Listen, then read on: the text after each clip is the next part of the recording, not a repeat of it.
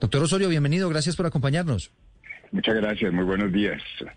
Gracias por, gracias por estar con nosotros. Hablábamos del cine, estábamos hablando hace algunas semanas de, esos incentivos que se perderían, pero lo que se plantea en esta carta es que no solamente sería el cine, que otros sectores se podrían ver afectados en, materia de, eh, cultural. Sí, bueno, yo quisiera empezar con una, una reflexión de que es evidente que necesitamos un cambio profundo en el país, es evidente que el nuevo gobierno para cumplir su eh, proyecto de gobierno necesita más recursos y que, bueno, todos debemos estar en la disposición de contribuir a ello. Esto no, no significa que eh, se vayan a perder los beneficios que el sector de la cultura ha construido a lo largo de décadas y que comienzan con la Ley General de Cultura en el año, aprobada en el año 97 y con la creación de los fondos mixtos de cultura. Es un tema muy importante porque es el tema de la corresponsabilidad. Eh, hay que entender que el financiamiento de la cultura y las artes en el país requiere de la sociedad en su conjunto y entonces el gobierno pues no tiene todos los recursos disponibles para financiar un movimiento tan importante como es y para incentivar el desarrollo de la cultura en todas sus diversas manifestaciones, por lo cual tiene pues que crear una serie de incentivos.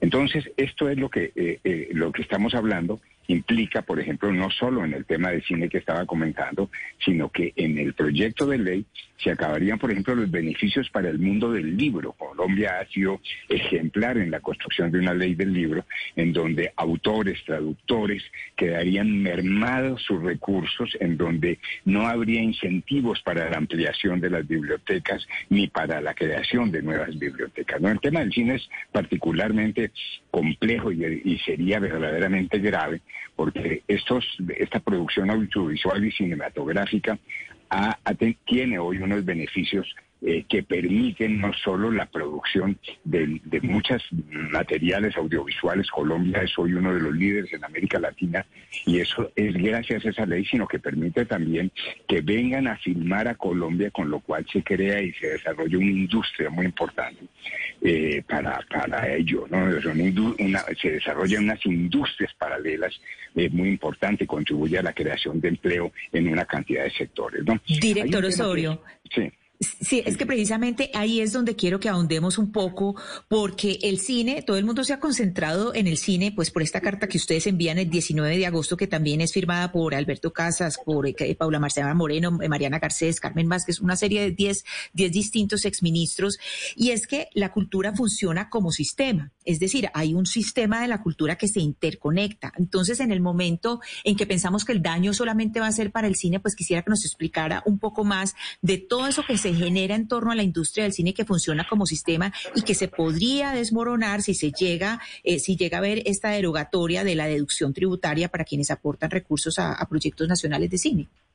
Claro. A ver, eh, un dato que es interesante. Eh, las últimas mediciones, ya muy técnicas y muy comprobadas, demuestran que en Colombia el aporte del sector de la cultura al Producto Interno Bruto es superior al 2%.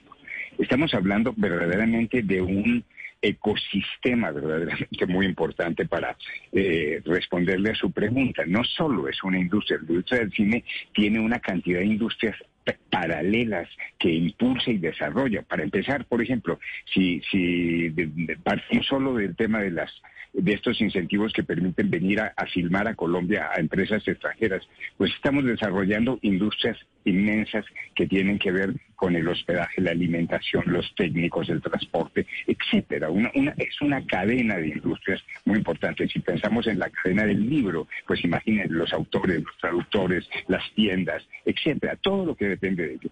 Yo quisiera hablar de un tema que es muy, muy importante, que es de reciente creación, que se llama CoCrea.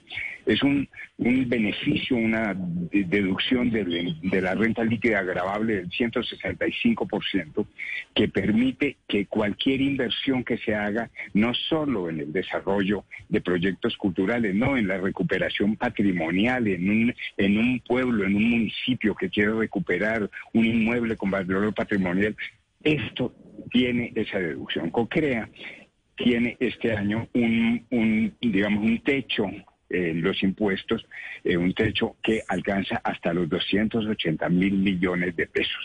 280 mil que significan un impulso verdaderamente extraordinario. Es que imagínense esto, que es eh, que estos 280 mil pasan a trabajadores de la cultura, artistas, a, promotores de proyectos de patrimonio, etcétera, de una manera muy transparente, muy rápida, con muy poca burocracia. El costo de COCREA es el 5% del valor de los proyectos.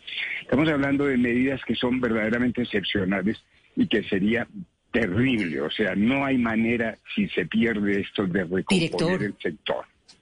Director Osorio, eh, de cara a esta tributaria y con los posibles efectos que podría tener en la cultura, ustedes escriben esta carta, es decir, unos personajes que han trabajado tanto y además eh, más desde un, ministerio, ¿ustedes han, han sido llamados por congresistas, por algún partido político? ¿Qué efecto ha generado esta carta?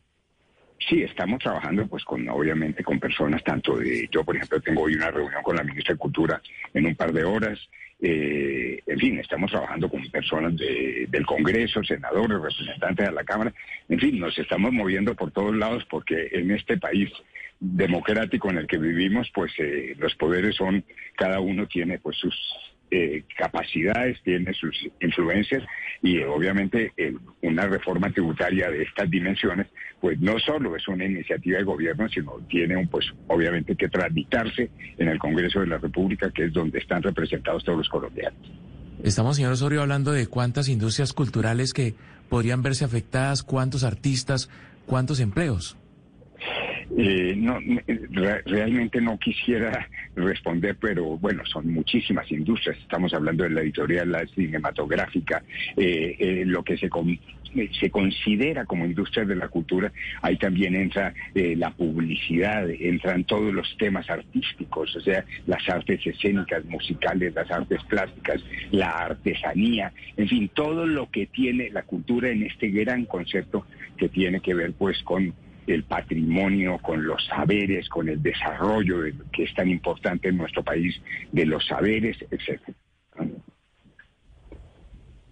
Son las 11 de la mañana, 31 minutos. Los acompañamos desde Mañanas Blue cuando Colombia está al aire con eh, Ramiro Osorio, que es director general del Teatro Julio Mario Santo Domingo y exministro de Cultura, con esta serie de preocupaciones también relacionadas, vinculadas a la reforma tributaria. Doctor Osorio, gracias. Al contrario, muchas gracias. Buen día.